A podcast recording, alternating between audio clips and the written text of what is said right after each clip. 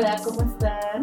Es un placer para mí estar de vuelta. Me retrasé un poquito por esto en este episodio, porque pues el mes de mayo ha andado movidísimo, pero lleno de placer y orgasmos, gracias a que me estoy haciendo un espacio consistentemente para conectar con otras mujeres para conectar conmigo misma y tratar este tema de la masturbación desde diferentes ángulos.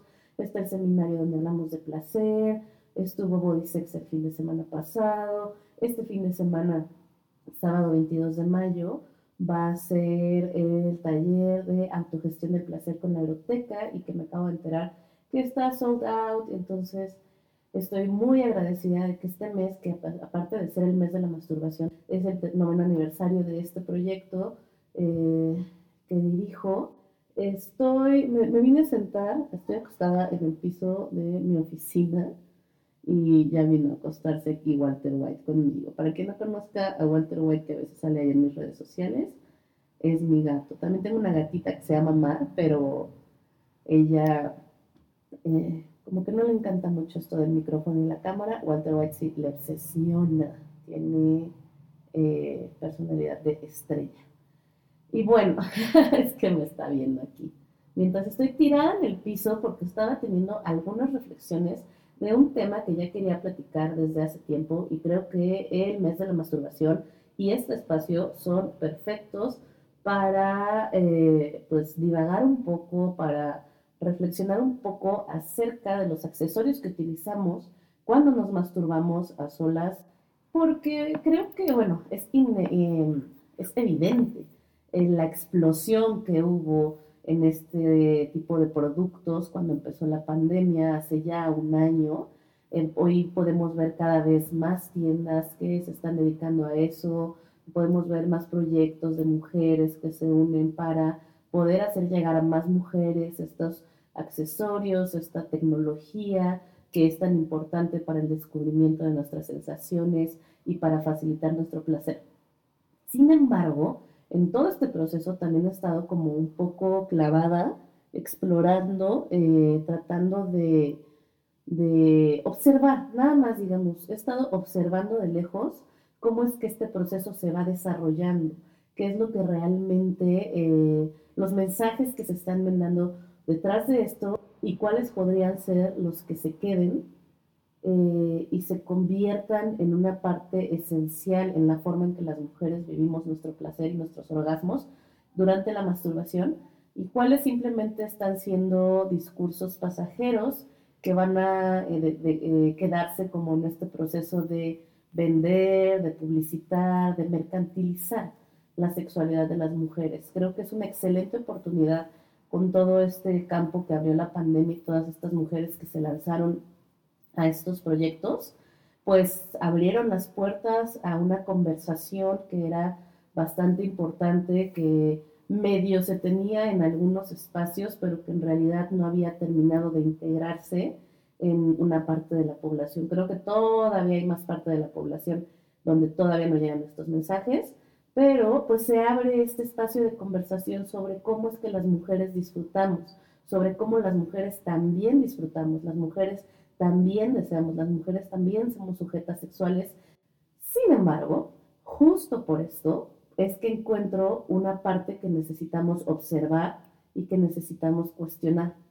La facilidad que con esta explosión de estos espacios eh, se puede cooptar eh, la imagen e introducir el lenguaje, e introducir la lógica patriarcal que terminara por mercantilizar el placer de las mujeres, por comercializarlo, por construirlo en un nuevo producto de consumo que nos manda el mensaje que el placer está allá afuera, que el placer para que una mujer pueda vivir una vida sexual libre, una vida sexual placentera, tiene que irla a buscar en otro espacio. Si no es entonces con una pareja, entonces tiene que ser con productos. Consumir, consumir, consumir, para que entonces entre más consumas los, los mejores y los más grandes, maravillosos productos que te prometen el orgasmo de tu vida, es eh, en tanto más consumas todo esto, más liberada vas a estar, más eh, segura vas a estar de ti misma, más te vas a amar, como esta, una vez más, y siempre me van a estar escuchando decirlo, esta dictadura del placer que te dice que tienes que consumir, que tienes que comprar y que tienes que tener, y que entonces todos estos productos son los que te van a abrir las puertas a un mundo que es muchísimo mejor, muchísimo más placentero, muchísimo más todo. Y así, ¡fum!, explota este mensaje de que tan solo cómprate este gran y carísimo juguete que lo promete todo, que tiene mil cabezas, mil vibraciones, que te simula sexo oral, que te simula succión, que te simula una penetración, que te simula como que están haciendo con los juguetes un intento porque se parezcan al, al, encuentro sexual compartido, a las prácticas que tenemos durante el encuentro sexual compartido, cuando la masturbación es un proceso aparte. No tendríamos por qué hacer ni con objetos, ni con nuestras propias manos, buscar la manera de que se parezca lo más que se pueda a un encuentro sexual compartido, por lo regular heterosexual, sino que tendríamos que estar buscando la forma, o sí, buscando la forma de comunicar que la masturbación es una práctica sexual completamente aparte del encuentro sexual compartido, que sirve para propósitos que no tienen que ver justamente con el compartir con el otro, sino que tienen que ver con nosotras mismas. Y esto es lo que creo que está pasando de una manera muy marcada desde el inicio de la pandemia. Entra en el lado positivo, entra el tema de la masturbación, porque tenemos que guardar distancia, tenemos que limitar nuestros encuentros eh, físicos con otras personas, entonces se empieza a impulsar el tema de la masturbación, eso está maravilloso, sin embargo, llega con un velo de una práctica compensatoria, es decir, como ya no tenemos encuentros sexuales o no podemos tener tantos encuentros sexuales como antes, pues ni modo, vamos a utilizar mientras tanto la masturbación. Esto no quiere decir que lo digan de esta manera. Los lenguajes que se utilizan para expresarlo tienen más que ver con aprovecha, explórate, descúbrete, como que se abre una ventana de oportunidad justamente para aprovechar el autoconocimiento y la masturbación y demás. Pero en realidad dado el contexto y dada la historia a través de que ha marcado eh, y dada la historia que ha marcado los significados y los sentidos de la masturbación, no podemos simplemente decir, wow, aprovecha.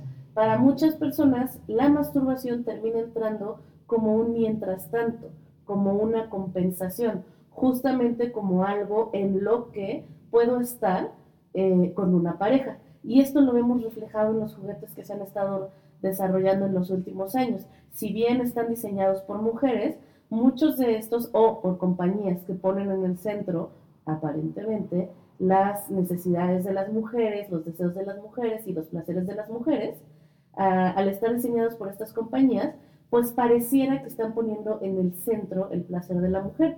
Sin embargo, nos empezamos a dar cuenta que los modelos o las campañas publicitarias que se utilizan para esto están insistiendo en que tu juguete sexual va a ser casi tan bueno como estar con una pareja, porque este juguete te va a dar esta experiencia como estar con una pareja, y este otro como si estuvieras con una pareja, y este otro como si estuvieras con una pareja. No te lo dicen a ti así, pero están todos estos juguetes que te dicen justo que simulan el sexo oral, que la succión, este, que son succionadores, entonces muchas mujeres piensan que es como si unos labios le succionaran. Eh, entonces se empiezan a construir estos discursos que al final dejan a la masturbación como si fuera algo, eh, pues algo de mientras tanto, algo que, tiene que parecerse lo más posible a la pareja en lo que la pareja ideal eh, llega. Y para mí eso es un no, no, no, no, no, no, no, no, a ver, espérenme. La masturbación es por y para nosotras no tiene absolutamente nada que ver con el otro. Es un proceso completamente individual y no tendría por qué parecerse en lo absoluto al encuentro sexual. Un ejemplo. A mí me encanta el eh, vibrador que es vendido como si fuera eh, un simulador de sexo oral. Y la neta es que no simula pinche sexo oral para nada. Pero me gusta mucho porque las sensaciones que produce son diferentes. Si yo construyo mi expectativa que me voy a sentir como si me estuvieran haciendo sexo oral, cuando use ese juguete va a ser una tremenda decepción. porque no voy a sentir sexo oral, pero no le voy a sacar jugo de todas las otras sensaciones que sí tengo. Particularmente ese juguete yo creo que es para gente, para mujeres que están en un proceso ya un poco, le diría Betty Dodson, más sofisticado, es decir, ya se masturban, ya conocen diferentes tipos de juguetes, tienen diferentes formas de llegar al orgasmo y entonces este juguete es una integración para poder explorar sensaciones diferentes. Y como ya se masturban y ya usan otro tipo de juguetes, saben que para usar un nuevo juguete hay que conocerlo, hay que explorarlo, hay que encontrarle el modo. Entonces ya no se van a estar decepcionando, simplemente va a ser una situación de diversificar sus sensaciones y sus placeres. Sin embargo, la vendimia, la publicidad de todo esto es, se parece a sexo oral, ¿no? Y todo el mundo se va con esa finta y cuando lo usan es completamente decepcionante. Y así pasa con muchos juguetes. Entonces, por eso siempre les digo, cuando se vaya a elegir algún juguete, lo primero que tenemos que preguntarnos es, ¿para qué lo quiero? ¿Por qué lo quiero? Porque está tan fuerte este crecimiento que ha habido en la publicidad y en la venta de este tipo de productos que casi todos te prometen ser el multiorgásmico, el orgasmo seguro, el producto que te va a hacer que tú puedas sentir más placer, que te va a hacer que tengas orgasmos explosivos y la realidad es que el producto no lo hace. El sentir placer y el poder tener orgasmos explosivos dependen de ti. No quiero dejarlo como en un tema de eh, echaleganismo, Vamos, se puede, depende de ti, solo concéntrate y relájate, porque son las peores cosas que le puedes decir a una mujer para que tenga un orgasmo. Lo digo más que nada en el sentido de que la construcción del orgasmo y la em, reapropiación del placer son un proceso biopsicosociocultural. Requieren que nos revisemos a nosotras mismas, requiere que revisemos nuestras historias, eh, em, que emprendamos nuevos hábitos, que, hagamos cambios en nuestras vidas cotidianas donde pueda, podamos integrar el placer de una forma muchísimo más orgánica y no, y, que justamente nazca de nuestras experiencias, nazca de nuestros deseos, de nuestras necesidades, de nuestras historias y no que esté tratando de cumplir unos, eh, unas expectativas impuestas por lo exterior, porque al final, aunque esas expectativas vayan de placer y vayan de orgasmo para las mujeres, cuando son una imposición, siguen el mismo modelo patriarcal. El poner una expectativa por lo regular inalcanzable para que las mujeres se sientan constantemente insatisfechas y que no están haciendo algo bien. Por eso retomo las preguntas que son fundamentales para cuando te vayas a comprar un juguete sexual. ¿Por qué lo quiero y para qué lo quiero? Lo quiero porque nunca he tenido un orgasmo. Ok. Aparte del juguete, hay otros temas que hay que revisar, hay que explorar cómo he intentado, qué es lo que yo creo que es un orgasmo, qué me dijeron, por qué tengo tantas ganas en este momento de mi vida de tener un orgasmo, de dónde surge, de experiencias personales, de que todo el mundo ha estado hablando del tema, de que lo veo en las redes sociales, ¿es una necesidad genuina o es una necesidad, digamos, de no quedarnos atrás o es una necesidad de que quizá este orgasmo que me hace falta va a salvar mi relación, porque el día que ya pueda tener mi orgasmo, mi pareja y yo nos vamos a entender mejor en la cama. Cuando estamos depositando expectativas tan grandes como el rescate de una relación, el rescate de nuestra autoestima, el poder encajar en otros espacios, por ahí no es. Me encantaría poder decir, bueno, no importa cuáles son los motivos, qué chido que se puedan comprar sus juguetes, pero me parece peligroso hacer eso, depositar tantas expectativas en un objeto que además implica una inversión importante cuando son productos de calidad, que eh, justamente para lo que nos estamos preparando es para una decepción, porque al final, aunque el juguete vaya a cumplir esa función o, vaya a llenar esa necesidad temporalmente, hay un chorro de cosas adentro, en la cabeza, en el corazón, en nuestra historia, a nivel político que tenemos que cuestionar. Entonces, ¿por qué y para qué quiero un vibrador? Por lo regular, creo que una buena razón puede ser para explorar, simplemente para ver qué se siente, porque es algo, porque puedo, así de simple. Nos estamos preparando pues para una importante decepción. Em, además de eso, preguntarnos cuál, cuál juguete me llama la atención. ¿Y por qué me llama la atención ese juguete? Porque me lo recomendaron, porque es el que sale en la publicidad, porque todo el mundo está diciendo que wow, es lo máximo, que es mucho lo que pasó con el Satisfyer. Hizo una campaña de publicidad tremenda, la verdad estuvo súper bien. Todo esto que hicieron de, ay, es que mi esposa me dejó desde que encontró el Satisfyer y esas cosas, eh, creo que es una buena herramienta, más no es la ideal y no es la mejor, pero para las mujeres que nunca han tenido un orgasmo, dado que se enfoca exclusivamente en estimular de una manera muy potente el glande del clítoris, que es la parte más, más sensible de nuestro clítoris, eh, pues por supuesto que va a llevar a resultados seguros. Para algunas, para otras está siendo demasiado intenso. Y ahí es donde les digo, no es el juguete, Depende cómo te mueves, depende cómo respiras, depende cómo te sientes con tu cuerpo, cómo te sientes con tus orgasmos, qué has aprendido del placer, te desarrollaste algún tipo de ansiedad al placer porque todo el tiempo te dijeron que era malo, que era adictivo, que era la perdición, que era pervertido, o simplemente el placer para ti implica sufrimiento, mucho esfuerzo. Entonces, todos estos temas tienen, se atraviesan en el proceso de que estamos eh, experimentando o tenemos la posibilidad de experimentar un, un orgasmo. Entonces, más allá de la recomendación de la amiga o de la recomendación de la página de internet o de la recomendación de este, influencers y cosas por el estilo, lo importante es que primero que nada tú pienses, ¿ya te has masturbado alguna vez en tu vida? Si nunca te has masturbado, es más fácil que empieces con vibradores que son de estimulación externa exclusivamente.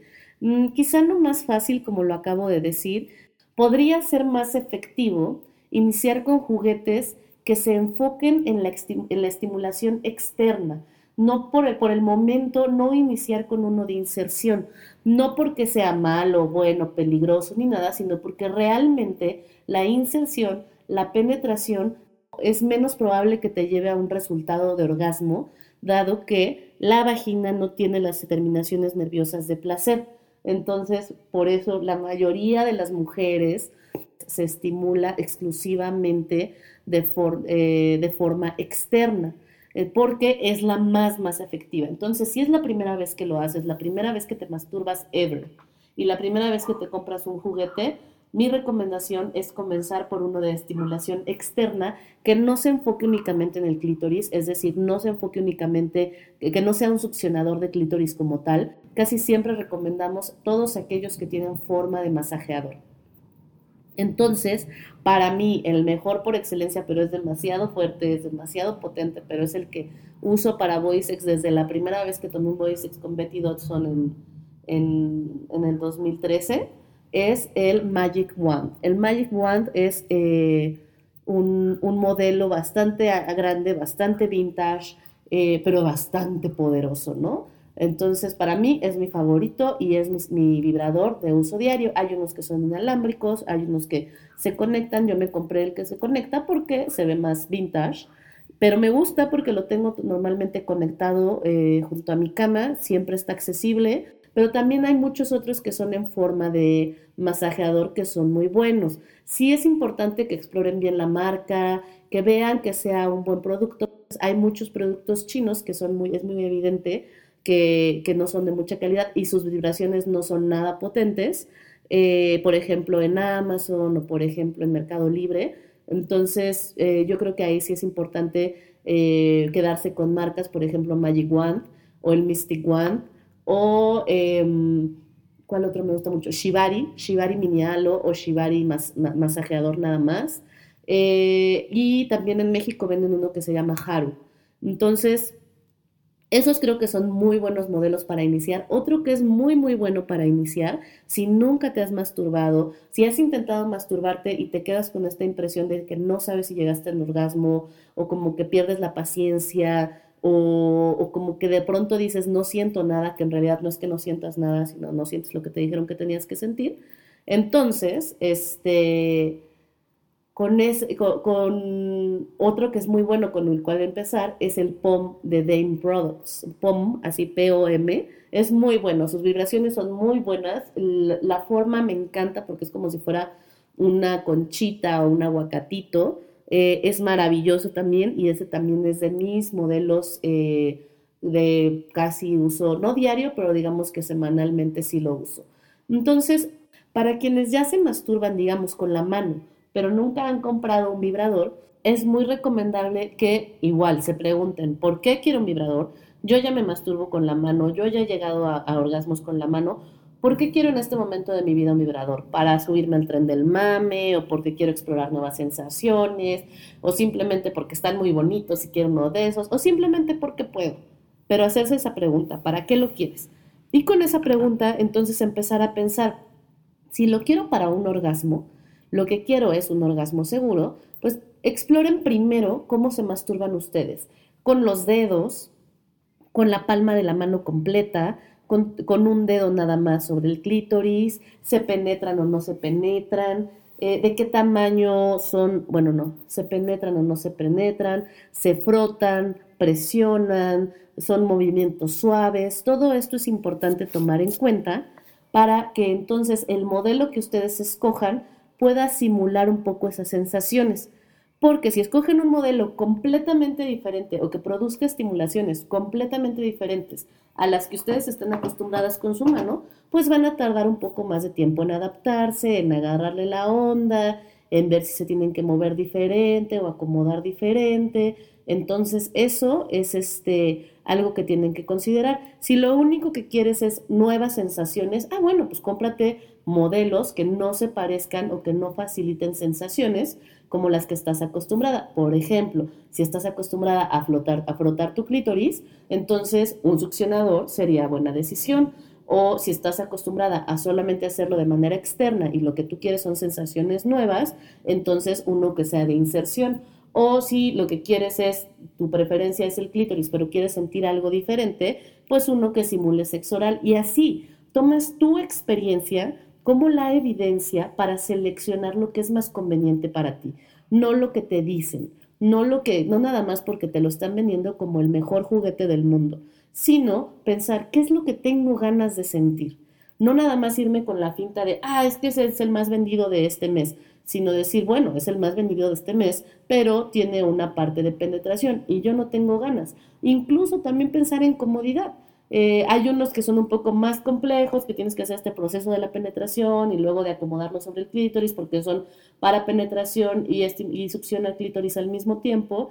Y en realidad, pues, si tú eres de las que se da su chaquetita rápido antes de dormir, pues uno de esos va a ser un poquito más complejo, ¿no? Entonces, uno que agarres, te pongas encima, pum, aprietas, te da tu shock eléctrico y te quedas dormidita, sería lo más conveniente.